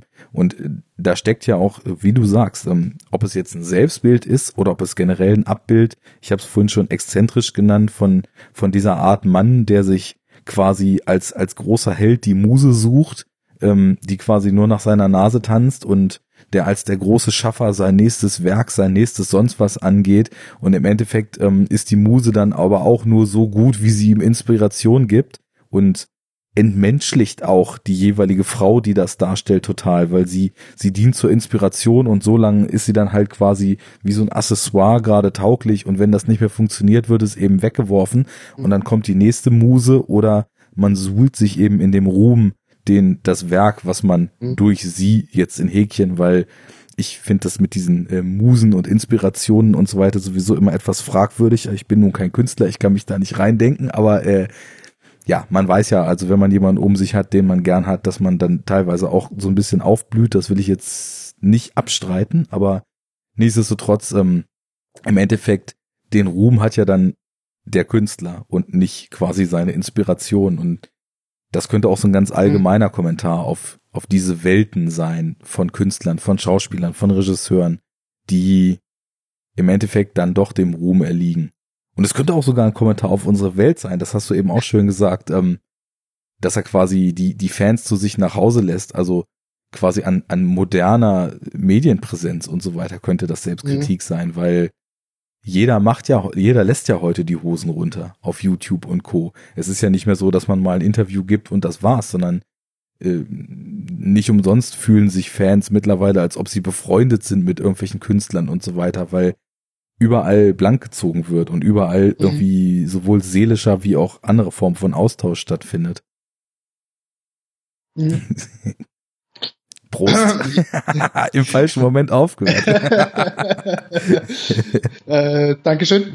Äh, ja, ja, ich, das ist richtig, das ist richtig. Ich muss auch ehrlich sagen, ich habe so das Gefühl, dass Jennifer Lawrence nicht nur in ihrer Art, also was sie verkörpern soll, sondern im Laufe des Films alle möglichen Rollen durchgeht, denn sie ist sie ist Kind, sie ist Mutter, sie ist Ehefrau, sie ist Trophy Wife irgendwo, wenn man, wenn man denn so möchte. Und ähm, es ist einfach wundervoll, denn so wie sie reagiert, ist es immer so ein, so ein zurückhaltendes, schüchternes, ja, nicht, vielleicht ein bisschen ein, ein Selbstzweifel habendes Auftreten, die, die immer wieder zurücksteckt, die immer wieder alles akzeptiert, was, äh, was Javier Bardem sagt, ja, und als, als ja, das Haus belagert wird, kann sie ja mal endlich was sagen, ja, aber es ist immer so, so zurückhaltend, immer so, ah, verdammt, ich weiß nicht, darf ich das machen, kann ich das machen, werden diese Menschenmassen überhaupt auf mich hören, ja? ja. Und das ist eben das, wo ich sage, sie ist irgendwo ein Stück weit ein Kind, ja. Sie ist natürlich eine Muse, sie ist Ehefrau und Mutter, ist klar, ich meine, sie ist ja im Laufe des Films beides, ja. Trophy Wife, ich meine, sie ist halb so alt wie Javier Bardem, ja. Und ja. so könnte man das wirklich durchgehen, dass sie in einem Film gleichzeitig alle konventionellen Frauenrollen spielt, die es jemals in Hollywood gegeben hat. Ja. Sehr, sehr interessante Beobachtung, das stimmt, ja. Äh, und dazu kommt, äh, dass sie dann ja auch gegen Ende dann auch noch das, das letzte bisschen, was dann in der Aufzählung noch fehlte, nämlich die selbstbestimmte Frau, die die Dinge in die Hand mhm. nimmt und äh, quasi sich nichts mehr gefallen lässt und ihr eigenes Ding durchzieht, dann eben auch noch verkörpert. Sehr, sehr interessante Beobachtung, was da alles abgedeckt ist. Und ähm, interessant ist es eben auch, ähm, wenn man das Ganze auch wieder in so einem größeren Kontext sieht, ähm, dass das Ganze ja auch immer Reaktion auf die äußeren Umstände ist und wir, wir eben in so, einem, in so einer trauten Zweisamkeit mehr oder weniger anfangen, die aber vielleicht auch nur fadenscheinig ist oder sehr, sehr wahrscheinlich sogar fadenscheinig ist. Und äh, später sind wir dann in so einem Me Against the World Szenario. Also es sind ja selbst irgendwie verschiedene Filmgenres dann quasi auch noch in dem Film verpackt und eben mhm. auch diese, diese verschiedenen Figurentypen. Aber der Wechsel findet ja nur bei ihr statt. Weil also Javier Bardem bleibt, wie er ist und verhält sich genau, eigentlich ja.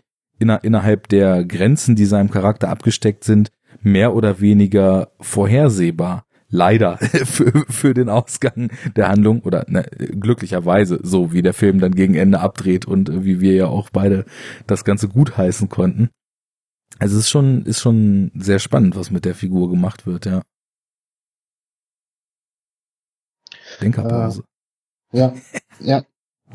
Ähm, mich, mich würde tatsächlich echt mal interessieren, ich muss sagen, ähm, ich habe noch mit keiner Frau, die den Film gesehen hat, gesprochen. Mich würde echt mal interessieren, wie, wie die weiblich emanzipierte Sicht auf diesen Film ist. Ob man, ob man ja, froh ist der, über, der, der, der Überlegungen, die Aronofsky hat, oder ob man in ihm einfach nur so einen ekelhaft chauvinistischen kleinen Wichser sieht. Weil ähm, man muss ja klar, klarstellen, die, Frau ist hier komplett zurückgestellt, ja, und dadurch, dass wir zu, zu Lawrence werden, dadurch, dass wir zur Frau werden, sehen wir, wie sie immer wieder zurückstecken muss, wie sie gefälligst die Klappe zu halten hat, wenn, wenn bei dem da ist. Sie immer, ja, also weißt du, was ich meine? Dass sie, dass ja. sie nicht zum Ausdruck kommt und einfach ständig unterdrückt wird in jedem möglichen Aspekt. Ähm, ob das, ob das etwas ist, wo feministische Personen sagen, ja, endlich sieht das mal das Massenpublikum wirklich aus unserer, aus unserer Sicht, oder ob sie dann eher sagen, ey, da ist schon wieder einer, der, der Frauen degradiert im Film. Das ist halt glaube, wirklich ein Punkt, der mich echt interessieren würde. Ja, ähm, schade, dass wir da keine entsprechende Stimme jetzt dann eben auch äh, zu hören können. Aber was ich glaube, wenn man den Aspekt betrachtet, wichtig ist, dass man das große Ganze des Films betrachtet. Weil wenn man sich jetzt nur isoliert diese Szenen rausnimmt, wie du es gesagt hast, dann ist das auf jeden Fall teilweise wirklich grenzwertig misogyn und ähm, sehr, sehr harter Tobak, gerade in dieser Gender-Betrachtung. Wenn man aber das große Ganze des Films sich ra rausnimmt und ähm, das tatsächlich jetzt als diesen Schöpfungszyklus der Welt betrachtet, dann muss man natürlich auch ganz klar sagen, am Ende geht die Welt komplett vor die Hunde. Und einer der Gründe ist, dass wir eben die ganze Zeit die Meinung der Frau nicht gehört oder dass die Meinung der Frau nicht gehört wurde, sondern dass eben nur die Meinung des Mannes, seine, sein zwanghafter Drang nach Selbstverwirklichung, sein zwanghafter Drang nach Anerkennung, das war tongebend und alles geht vor die Hunde, alles eskaliert komplett und am Ende haben wir quasi das sprichwörtliche und auch dort bildlich zu nehmende Fegefeuer, was alles leer räumt und dann war's das. Und insofern ist es natürlich eigentlich ein total schöner Spin, weil der Film sagt uns ja, wenn man eben entsprechend liest, ähm, hättest du mal auf die Frau gehört und dann wäre diese ganze Scheiße gar nicht erst passiert. Und das ist natürlich äh, auch schon eine relativ deutliche Aussage in der Beziehung und ähm, es passt so zu dieser Fuck you Attitude, die der Film eben auch gegenüber vielen gängigen Methodiken so hat, ne? Also einfach dann diese Aussage so zu machen und den, den großen Star quasi äh, und den, den großen Denker, Philosophen, Poeten, was auch immer, im Grunde genommen dann aber doch als die Quelle allen Übels aufgrund seiner Eigenschaften darzustellen. Mhm. Hm. Ja, ja, ich meine, du, du, du hast schon recht, du hast schon recht. Ich versuche das Ganze nur jetzt, jetzt zu verarbeiten, zu verdauen und überlege gerade, wie ich ähm, da anknüpfen kann. Ja, ich meine, sie ist die Stimme mhm. der Vernunft, die nicht gehört wird. Ne? Ja, ja, eindeutig. Ich meine, es, es ist einfach die männliche Ignoranz, die, die all, alles ins Übel stößt. Ja? Und ich meine, irgendwann, irgendwann wendet sich ja Bardem an sie, als, als sie so ein bisschen anfängt zu sagen, hey, schick die Leute raus, sie sollen endlich weggehen. Meinte er, ähm, es geht nicht um dich, es geht um sie. Ja, mhm. woraufhin sie antwortet, nein, das hier ist mein Haus, schick diese Leute weg. Ja. Und es ist einfach diese, diese Ignoranz, dieses nicht verstehen können, was diese Frau sagen möchte. Nicht, nicht das Ganze, nicht das, aber einfach das Ganze überblicken können, sondern einfach nur diesen einen Augenblick zu sehen, dieses Verfallen in, in diese Struktur, wo man drin ist und dieses Anhimmeln zu genießen und es einem eigentlich ja egal ist, wie es Menschen um einen herumgeht, ja, mhm. oder wie, wie einen die Liebsten betrachten, weil es geht um das eigene Ego. Und ich bin auch der Meinung, jetzt jetzt ein bisschen philosophisch jetzt von meiner Seite aus, dass irgendwo ab einem bestimmten Punkt jeder Mensch zum Egoisten wird und an sich denkt. Bei manchen ist es vielleicht früher, bei manchen später, aber keine Ahnung, spätestens wenn wir irgendwo in einer Krisensituation sind und Krieg herrscht und wir nichts mehr zum Essen haben, werde ich wahrscheinlich auch jemand sein, muss ich ganz ehrlich zugeben, der statt dass ich das, das also ich werde was essen, weil ich mich selbst retten möchte und nicht verhungern will. Und wenn dann, keine Ahnung, liebste Menschen da sind, dann muss ich sagen, ja, sorry. Weißt du, wie ich meine? Naja. Ich, ich, ich klinge gerade wie ein ziemlich egoistischer Penner, muss ich ehrlich zugeben. Aber, ich, ich glaube, ähm, da wird viel immer so unter diesem Deckmantel ähm, dessen, dass man ja jetzt aufgeklärt ist und äh, alle äh, total empathiebehaftet und so weiter sein sollten, wird, glaube ich, da immer so ein bisschen drüber hinausge, äh, es wird so ein bisschen unter den Tisch gekehrt, dass man diese Eigenschaften wahrscheinlich einfach hat, Ich meine, da gibt's ja auch schöne filmische Experimente zu. Ich habe den leider noch nicht gesehen, aber dieser Force Majeure soll da ja mhm. auch ähm, sehr, sehr interessant mit umgehen mit dem Thema, ähm, mhm. ob man denn im Moment der totalen Krise noch seinen Liebsten zur Hilfe, Hilfe springt oder seinen, seinen Arsch selbst erstmal rettet. Und wie du sagst, das ist, glaube ich, da sind die Grenzen natürlich, glaube ich, verschoben, aber ähm, im Endeffekt ist, glaube ich, der Überlebenstrieb bei den meisten Menschen so ausgeprägt, dass es wahrscheinlich auf das hinausläuft. Und das würde ich jetzt auch gar nicht als ultra egoistisch oder total barbarisch einstufen, was du da gerade mhm. geschildert hast, sondern wahrscheinlich nur als eine Wahrheit über das Menschsein, die von vielen gern ignoriert wird, weil sie halt einfach nicht mehr, äh, nicht mehr die korrekte Art und Weise ist, weil wir eben, weil wir eben teilen sollen, weil wir eben ähm, uns um unsere Miteinander, äh, uns um unsere Mitmenschen kümmern sollen und so weiter. Was man ja auch alles bis zu einem gewissen Grad macht. Ähm, nur wo die Grenze dann ist, ab der man dann eben doch sich selbst am nächsten ist, ist natürlich echt interessant. Und, mhm. und das, das, ja, würde ich auch, denke ich mal, so unterschreiben, wie du sagst. Klingt drastisch, ist aber wahrscheinlich so. Äh, ja. Ich hoffe, wir ja. kommen nicht in die Situation, es ausloten zu müssen, aber. Ja. Wie kann man das? Wollen wir uns wieder freudigeren Dingen widmen wie Mother? ja. Genug der Philosophie. Ein, ein großer Spaß. Für die ganze Familie. ja. Ähm, ich wollte nochmal zurück, was du eben gesagt hast mit den, ähm, mit den Männer- und Frauenrollen. Interessant ist allerdings, dass quasi das Konzept, was wir bei Badem und bei Mother dann eben so ausgeprägt haben, dass das ja bei quasi, ich nenne sie jetzt einfach mal den Adam und Eva ähm, Äquivalenten, nämlich Ed Harris und Michelle Pfeiffer, dass es da ja so ein bisschen umgekehrt ist. Und das ist ja sowieso dieses ähm, der Bibelgeschichte schon inhärente äh, Frauenhasser-Ding, dass Eva halt mit böser Zunge Adam verführt äh, vom, vom Garten der sonst was. Also ich bin absolut nicht bibelfest, ne? Aber äh, da von diesem Apfel, wenn's, wenn ich mich nicht irre, dazu zu zehren, ne? Ist, ist doch, glaube ich, so, dass sie ihn da mit Engelszungen verführt und dann fliegen beide aus dem Paradies raus, deswegen, oder? Keine Ahnung, ich bin auch alles andere als bibelfest. Okay. Ich, ich glaube, die Geschichte ist so. Und es ist ja auch hier im Film so, dass ähm, Michelle Pfeiffer Ed Harris dazu verführt, das, was vorher eigentlich tabu war, alleine oben in dieses Zimmer reinzugehen.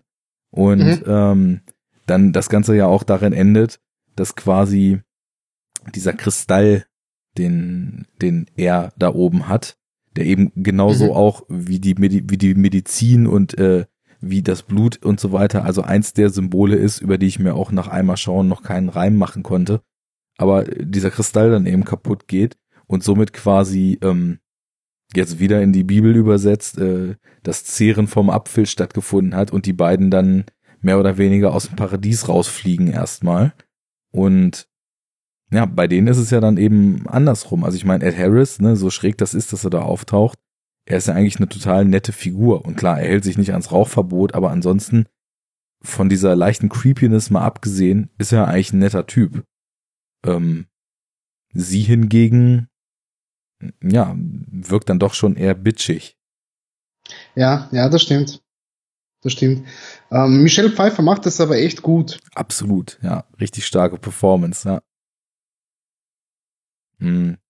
Ja, ja. Ich muss ja auch ehrlich sagen, ähm, ich bin normalerweise ein Freund der subtil erzählten Geschichten. Ja. Und Subtilität ist ja in der letzten, also spätestens in der letzten halben Stunde ja mal Nüsse vorhanden. Ja. Also das ist wirklich Holzhammer, was, was ja ausge, was, was heißt der Holzhammer? Eisenhammer, der hier ausgepackt wird. Also da wird einem ins Gesicht geschlagen mit, mit den Symboliken und die wirklich vermittelt, das bedeutet jetzt gefälligst das, ja. Ähm, aber es hat mich nicht gestört. Es hat mich überhaupt nicht gestört. Es hat schon gepasst, dass es so drin war. Also für mich ist Subtilität nicht unbedingt ein zwingendes Kriterium. Ich mag Filme, also auch sicherlich viele Filme, die sehr, sehr unterschwellig und subtil erzählt sind. Auf der anderen Seite darf es aber auch immer gern mal der Dampfhammer sein. Also da bin ich, was weiß ich, was Dysto Dystopien betrifft, äh, darf es auch gern der völlig grotesk überzogene Snowpiercer sein und so weiter und so fort. Also ähm, da, da finde ich schon so meine Kandidaten. Und ich finde auch nicht, dass der Film am Anfang subtil ist. Also der Film ist, glaube ich, allein schon dadurch, dass er in seiner Stilistik so stark ist und ähm, spätestens halt, also mit dem ersten Einfall von Leuten in dem Haus, wird der Film ja schon erstmalig zur Groteske. Also das ist ja bis zu dem Punkt, wo diese Beerdigungsgesellschaft dort Einzug nimmt, könnte man den Film ja für bare Münze nehmen. Also man, man könnte das ja quasi als so ein Beziehungsdrama lesen, ähm, ja. in, dem, in dem es ihr nicht gut geht und sie ein bisschen psychische Probleme hat und er eben ein bisschen gehemmt ist mit seinem Schreiben. Aber das könnte ja so in dieser Welt passieren, auch wenn es hoch unrealistisch ist, so ein Haus irgendwo zu haben und so weiter. Aber da ist ja diese Komponente, die das Ganze so komplett aus der Realität entrückt, noch nicht drin. Als dann diese Beerdigungsgesellschaft da aufschlägt, wirkt das Ganze schon so grotesk überzeichnet, dass mir schon klar war, also jetzt beginnt das Ding hier irgendwie abzudrehen. Und ich finde ihn auch schon da nicht subtil. Und später ist es also das absoluteste Gegenteil. Das ist nicht mehr nur noch nicht subtil, als dann quasi die Jünger da auftauchen und ihn wegen seinem neuen Roman feiern und also wirklich innerhalb von Minuten dieser Einfall in das Haus in eine Plünderung mhm. wird, in einen Kriegszustand wird und als, als da irgendwann plötzlich die, die Wände explodieren und die SWAT-Teams im Wohnzimmer standen. Das, ja. Also, das war so ein Moment. Ich saß im Kino und hab, ich glaube, sprichwörtlich äh, unterdrücken müssen, einfach nur so ein, so ein fassungsloses What the fuck in den Raum zu rufen, weil es einfach Irrsinn war. Also wie, wie diese, diese Situation von, irgendwie gerade noch so glaubhaft und dann kommen immer mehr Menschenmassen und Menschenmassen und die Realität verzerrt sich völlig mhm. und in, in so eine absolute Groteske kippt. Das ähm, war voll mein Ding und ist natürlich echt äh, anti-subtil schon wirklich. Aber gerade ja. das ist auch wieder so ein Alleinstellungsmerkmal. Äh, ja, ja. Wobei ich, wobei ich dich jetzt echt fragen könnte, hast du das Gefühl gehabt, dass Aronofsky ein Fan von Children of Man ist? Äh, durchaus, ja. also ähm, da sind schon diverse ästhetische Entscheidungen sehr ähnlich gewesen. Das muss man schon sagen. Ähm, aber ist es mir auch im Nachhinein so aufgefallen, dass natürlich diese Bilder, die man da sieht, ohne Frage schon in der Form auch äh, fast eins zu eins so durchexerziert wurden. Mhm. Aber aus welchem Szenario er sie entwickelt und wo er sie hinpusht. Ähm, Sorry, dass ich unterbreche, aber ich meine jetzt gar nicht, was, was die Ästhetik betrifft, sondern überhaupt, was die letzte halbe Stunde der Geschichte betrifft. Also, die also die, die, die letzte halbe Stunde vom Plot könnte man meinen, ist ja eigentlich Children of Man. Ja, im Grunde genommen könnte das schon passen. Ich, ich glaube, den Gedanken habe ich jetzt so nicht, also ich habe tatsächlich, wie ich es eben auch meinte, im Nachhinein so gedacht, so dass, dass diese, diese Ästhetik, die eben diese Eskalation in dem Haus oder eben sinnbildlich in der Welt dann dort ähm, annimmt, dass mir die sehr bekannt vorkam und dachte eben, als du Children of Men sagst, ja, alles klar, mit den SWAT-Teams und so weiter, da klickt es. Hm, tendenziell so vom Verlauf her, ähm, ich weiß nicht so genau. Also ich meine, es, es läuft ja alles doch tatsächlich darauf hinaus, dass die Menschen halt völlig abdrehen, weil sie ihren Heiland da anbeten. Und ähm, mhm. für mich war das so ein bisschen Zeitraffer durch die Menschheitsgeschichte, wie von einfachen mhm. Konflikten zu überzogenen Kriegen bis zu unfassbarer Brutalität und dann schlicht und ergreifend äh, dem letzten großen Knall mehr oder weniger der, der, der Aufstieg und Untergang der Zivilisation in einem gezeigt wurde. Das war so für mich die Essenz, die ich rausgezogen habe aus der letzten halben Stunde. Mhm. Und die, die, die mittendrin halt die Welt, die sich mit Händen und Füßen dagegen wehrt, was die Menschheit auf ihr veranstaltet, aber keine Chance mehr hat, aus der Sache rauszukommen, weil äh, ja die die Entwicklung schon viel zu weit ist und viel zu weit fortgeschritten ist und eben, da kommen wir wieder zur Stimme der Vernunft zurück, viel zu lang ihre Stimme überhört und übergangen wurde, als dass man dann an einem Punkt ist, wo man das Ganze irgendwie noch retten kann. Weil das, was eben auch so die schöne Welt ist, dieses schöne, perfekt zusammengeschusterte Haus, ist ja auch schon zerstört, geplündert, fast vergewaltigt von diesen Menschenmassen, die da eben statt, äh, die da eben Einzug gehalten haben. Mhm. Ja, ja, das stimmt, das stimmt. Ähm, ich meine, ich, ich wollte den Punkt nur bringen, weil er also auf der ästhetischen Seite habe ich natürlich habe ich schon sofort an Children of Man gedacht, aber ähm, auch inhaltlich, thematisch eben mit der ganzen Geschichte mit dem Kind, ja, das in diesem ja abgewrackten, abgefuckten Haus sind, wo wirklich alles komplett Niedergang geweiht ist, die Menschheit gar keine Hoffnung mehr hat, bis auf eben diesen Heiland, dieses, dieses Baby, das neu in die Welt hinausgesetzt wird. Und meine, die Parallelen sind da ganz klar spürbar. Und ähm, deswegen wollte ich nur fragen, wie du das siehst. Natürlich, im Gesamten betrachtet, ist es nicht nur das, ja, aber es, ähm, ich würde dir auch zustimmen, was, was das betrifft, eben, dass es die, die Geschichte der Menschheit ist, die schnell ab, ab, äh, abgestottert wird, abgearbeitet wird. Ähm, aber dennoch ist mir eben dieser Gedanke zwischenzeitlich während des Sehens gekommen mit Children of Man. Liegt auf jeden Fall auch nah und für, danke, dass du nochmal ausgeführt hast, was du da jetzt genau mit meintest. Ähm, ich glaube, ich war zu sehr schon dann doch in dieser Bibelsymbolik drin, um das erstmal so zu denken. Weil ja, also gerade quasi diese, überhaupt diese Schwangerschaft, ähm, sie, sie geht ja dann irgendwann auch den, den, äh, ja, Him einmal an. Wenn er denn ein Kind haben wollte, dann müsste er überhaupt erstmal mit ihr Sex haben. Mhm. Und dann wird sie eben schwanger, ohne dass das thematisiert wurde, dass die wirklich Sex hatten. Das geht ja auch wieder in diese Richtung der unbefleckten Empfängnis, Jungfrau Maria etc. Und später das Kind, was dann geboren worden wäre, wäre ja dann Jesus gewesen und ähm, das später dann, also quasi nachdem es einmal durchgereicht und direkt wieder gestorben ist, ähm, dass die Leute dann da quasi sich am, am Kadaver satt essen. Ähm, wie gesagt, ich hänge in diesem ganzen Christenkram nicht genug drin, aber ich glaube, so dieses ähm, beim Abendmahl Rotwein zu trinken ist doch auch Symbol für Jesus Blut und so weiter. Also die, die, die Leute, die quasi gläubig sind, da, da gibt's ja schon so Rituale, die sinnbildlich dafür stehen, irgendwie, keine Ahnung, um das Leid zu teilen oder wie auch immer Jesus Blut zu trinken und äh, die mhm. snacken mhm. dann da ja das Baby auf, das, das passt ja auch ganz gut zusammen. Ähm, was übrigens auch also fürchterliche Bilder waren, meiner Meinung nach, als das Kind da durchgereicht wird und dieses Genick durchknackt. Ja. Ich glaube, also ich, ich will nicht wissen, wie es ist, wenn man Kinder hat und das sieht, aber ich kann mir vorstellen, dass es schwer erträglich ist. Und äh, dann dreht ja wirklich auch den Rest des Films alles nur noch völlig frei. Es ist auch, ja. also eigentlich hat's mich gewundert, weil wenn, wenn so über sehr lange Strecken eigentlich nur noch hysterisch gekreischt wird, ist das für mich eigentlich auch so ein Kriterium, was mich recht schnell eher nervt. Aber in diesem Film hier, es, es, es gibt ja keine Antwort mehr auf das, was da passiert. so, zumindest würde mir keine einfallen.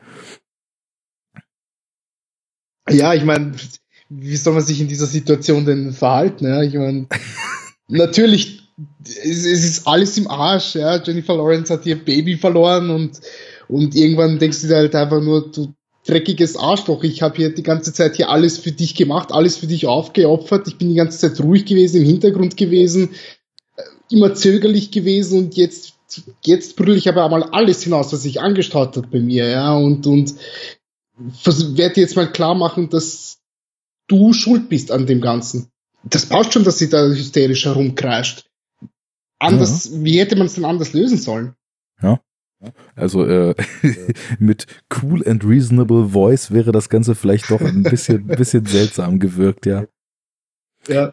Äh, du hast vorhin immer mehrfach, als, als ich irgendwas erzählt hatte, so zugestimmt, aber wirkt es so ein bisschen skeptisch oder vielleicht auch einfach nur nachdenklich in deiner Reaktion. Äh, deswegen muss ich nochmal nachhaken. Gibt es irgendwelche Themen, über die wir bis jetzt gesprochen haben, wo du meintest, äh, da müssen wir noch tiefer rein äh, einsteigen oder das, äh, da, das siehst du anders, als ich es bis jetzt ausgesprochen habe. Wenn ja, dann lass mich dran teilhaben, damit wir äh, uns dem Ganzen ja. widmen können. Ähm, nee, eigentlich nicht. Ich glaube, dass wir, dass wir jeden Punkt, also zumindest jeden Punkt, den ich mir notiert habe, äh, eigentlich ganz gut durchgegangen sind und ähm, in den ich glaube, man, man hat es gemerkt, ja, in, in, den meisten Fällen stimmen wir überein und, und, und geben dem jeweils anderen recht und haben es ähnlich gesehen. Von daher Äh, nein, mir würde spontan eigentlich nichts einfallen, was wir noch zusätzlich exerzieren müssen oder wo okay. wir noch tiefer in die Materie einspringen müssen. Fällt also dir etwas einfach, ein? einfach ein erstmal sacken lassendes Zustimmen. Wunderbar. Ja, ich, ich weiß auch nicht so richtig. Ich muss sagen, ich bin mit der Vorbereitung auf den Podcast jetzt äh, aufgrund der Dichte an anderen Sendungen, die noch anstanden, gar nicht so richtig vorangekommen.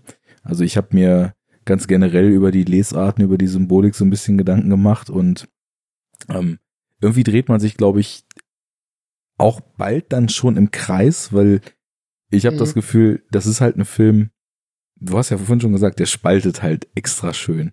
Und ich habe es auch direkt im Kino gemerkt, als der Abspann dann so einsetzte, hinter mir ging es direkt los. Boah, ey, oh Gott, Alter, endlich vorbei. Und äh, dann waren da aber das andere. Das war bei mir aber auch so. Ja. Das war bei mir auch so. Dann waren da andere Leute, die wirklich wie gebannt bis zum letzten Wort des Abspanns da saßen und ich hab, bin dann raus aus dem Kino mit einem dicken Grinsen und, und hab halt wirklich gehört, wie die Leute dann schon wild am Diskutieren waren und so weiter. Also er muss, ich glaube, er hat entweder den Effekt wie auf uns oder er ist so ein völliger Upturn und ich glaube, das, das liegt einfach daran, dass es ein Film ist, den ich primär erstmal so als so eine Art Erfahrung sehen würde. Also ja. der macht sich ja doch sehr, sehr schön frei von klassischen Erzählweisen, ne? Ja, ja, das stimmt, das stimmt. Und ich meine, ich bin ja auch wirklich großer Fan davon, wenn ich, wenn ich einen Film sehe, der mich ewig lang danach noch beschäftigt. Ich meine, ich habe sicher vier Tage, fünf Tage lang jede also nicht jede, aber schon, schon viel freie Zeit damit verbracht, mir über den Film Gedanken zu machen und auch nachzudenken, warum hat der für mich so gut funktioniert? Und mhm. alleine dadurch wird das eben etwas Besonderes, weil das hat man, habe ich vielleicht bei jedem 50. Film, 100. Film, ja. dass, dass er mich wirklich so einnimmt, dass ich, dass ich mich so ewig lang damit beschäftigen kann, ähm, Interpretationen finden kann, Gedanken machen kann, ja. Äh, einfach so viel Diskussionsstoff da ist, ähm, ist hervorragend, ich liebe es. Geht mir absolut genauso und es, es ist eins dieser seltenen Momente, wo man, wo man auch so das Gefühl hat, das ist ein Film, du kannst den nicht einfach nur gucken und sagen, ja, pf, war mir jetzt egal, nächster. Ja, ja, ja. Du bist irgendwie gezwungen, dich dazu zu positionieren und ich finde es immer total schön, wenn mit großer Liebe oder großem Hass im Nachhinein über solche Filme dann eben auch inbrünstig diskutiert wird, weil genau das ist ja das auch, was ähm, da kommt jetzt wieder so ein bisschen der Grumpy Old Man, der auf äh, alles schimpft, aber was so im, im gerade im Kino Mainstream momentan total fehlt, alles ist so gefällig, alles ist glatt gebügelt, alles ist genau auf die Zuschauerschaften zurechtgeschnitten. Es ist alles genderkonform, es ist alles politically correct, äh, gerade im Mainstream-Film und so weiter. Es ist diverse, es gibt überhaupt gar keine Kanten mehr, es ist das perfekte Produkt. Aber so kantenlos wie es ist, so langweilig finde ich es mittlerweile auch irgendwie alles. Also ich muss sagen, ich habe diesen Film jetzt mh, hm, als vielleicht 15. oder was Kinobesuch dieses Jahr gesehen weil mhm. ich, ich, ich bin, hab mega Interesse an dem, was aktuell so passiert, aber ich habe die letzten Jahre immer noch mal versucht, so einen Blockbuster zu gucken und das habe ich mir dieses Jahr einfach gespart, weil ich habe, glaube ich, noch keinen gesehen aus diesem Jahr, weil ich da einfach keine Hoffnung mehr habe. Und dann, dann kommt aus dem Nichts so ein Mother und gibt einem halt alles, wofür es sich irgendwie auch lohnt, Filmfan zu sein, weil wir können ja. hier schön ewig diskutieren, ähm, die, die Meinungen gehen total auseinander und äh, ich, ich finde es auch total spannend, dass, weiß ich nicht, jemand, äh, dessen Filmgeschmack ich dann sehr schätze, da irgendwie Christenpropaganda drin, drin sieht und ich hingegen sage, nee, für mich ist das, wenn überhaupt, eher eine krasse Kritik an den, an den extremen Auswüchsen, die Religion haben kann und an dem Irrsinn und der Gewalt und der, der Fehlleitung in die falsch ausgelegte Religion, die Leute irgendwie in der Historie bis jetzt immer geführt hat, ne? Das ist so, mhm. so eine Uneindeutigkeit bringt eben auch total schönes Potenzial für Austausch mit sich.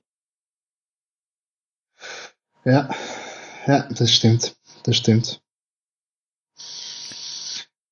Ah, ich habe Bock, den Film nochmal okay. zu sehen, merke ich. ja, wirklich. Ja, ich, ich weiß ehrlich gesagt nicht, ob, ob, ob ich das auch hätte. Ja, doch, doch. Äh, vielleicht, ja. vielleicht, um, um mich auf, an, auf, auf andere Sachen zu konzentrieren oder, oder mal, ihn mal anders wirken zu lassen auf mich. aber ich muss sagen, einmal war cool, er dauert zwei Stunden, fühlt sich aber ehrlich gesagt wie vier an. ähm, nicht, dass er langweilig wäre oder, oder, oder lang, er ist schon behäbig erzählt eine Zeit lang. Ähm, aber er, er, fühlt sich einfach wirklich verdammt lang an. Ja? Und das wäre vielleicht so der eine Kritikpunkt, den ich bringen würde, dass er schon so ein bisschen ja, ist schwer zu sagen. Ich hätte so, keine Ahnung, jede, alle zehn Minuten auf die Uhr geschaut und gedacht, okay, jetzt wäre schon eine halbe Stunde um. Weißt du, wie ich meine? Okay. Und das ähm, ist etwas, so ich sag ja, ist cool. Im Endeffekt hat es mir wirklich sehr, sehr gut gefallen. Haben wir ja jetzt die letzten anderthalb Stunden besprochen, warum. Und ähm, aber ich könnte durchaus noch, weiß nicht, ein halbes Jahr warten, bis ich ihn mir noch, noch mal ans, ansehe zumindest. Ja, ähm, ich, ich glaube, ich weiß, worauf du vielleicht auch nicht anspielst, aber was vielleicht so ein bisschen maßgeblich war oder zumindest einen Einfluss hatte auf diese Wahrnehmung. Man muss schon sagen, und das ist was, was ich jetzt erstmal einfach so neutral feststelle, was mir auch gerade eben erst bewusst wird, der Film ist schon relativ gleichförmig. Also er spielt zum einen ja. die ganze Zeit in demselben Setting. Gut, es gibt zig großartige Kammerspiele, das ist erstmal kein Hindernis. Ähm, diese Kammerspiele, die alle an einem, an, an einem Ort spielen und äh, sich eben sehr, sehr stark über ihre Figuren definieren, setzen aber definitiv andere Schwerpunkte, als es jetzt dieser Film hier tut. Und ähm, im Endeffekt, du hast den gleichen Ablauf mehr oder weniger zweimal im Film. Also wir haben diese erste Eskalation, die irgendwie gerade noch gepuffert wird, dann geht die Schwangerschaft los, ähm, dann, dann schreibt er sein neues Buch mehr oder weniger nahtlos und dann passiert im Grunde genommen eigentlich das, was vorher schon mal in abgeschwächter Form passiert ist, nochmal, nur dreht dann einfach völlig am Schlappen irgendwann.